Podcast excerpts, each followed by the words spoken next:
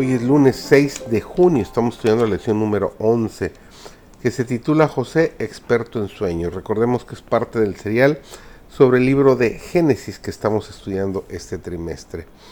Servidor David González, hoy 6 de junio, el título es El ataque a José. Dos veces el pacto de Dios y sus estatutos fueron desechados por el mundo.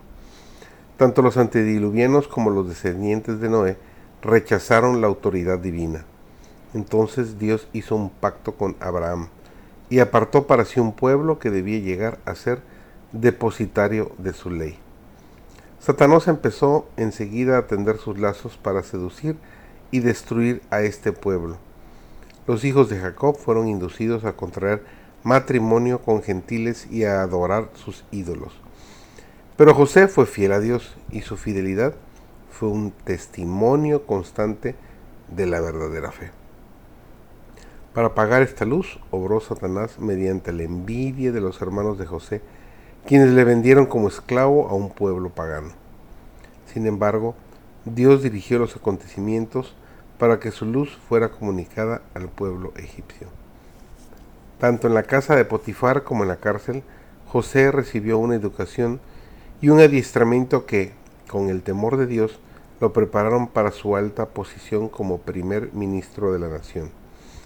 Desde el palacio de Faraón se sintió su influencia por todo el país y por todas partes se divulgó el conocimiento de Dios. En Egipto los israelitas alcanzaron prosperidad y riqueza, y hasta donde fueron fieles a Dios ejercieron una amplia influencia. Los hermanos de José lo rechazaron rudamente. Les dijo para qué había ido allí, pero no le contestaron. José quedó alarmado por la ira que demostraban. El temor ocupó el lugar del gozo e instintivamente se retiró, atemorizado de la presencia de ellos. Entonces lo tomaron violentamente. Lo vituperaron con las admoniciones que les había dado en lo pasado. Lo acusaron de relatar sus sueños para exaltarse por encima de ellos, con el concepto de su padre, para que lo amara más que ellos mismos. Un buen carácter debe construirse ladrillo tras ladrillo.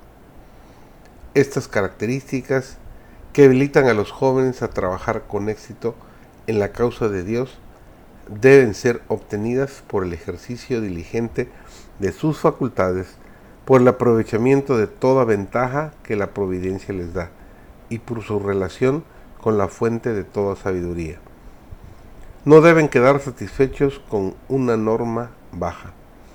Tanto el carácter de José como el de Daniel son buenos modelos para ello. Y en la vida del Salvador tienen un dechado perfecto. A todos se les da oportunidad de desarrollar el carácter. Todos pueden ocupar sus puestos señalados en el gran plan de Dios.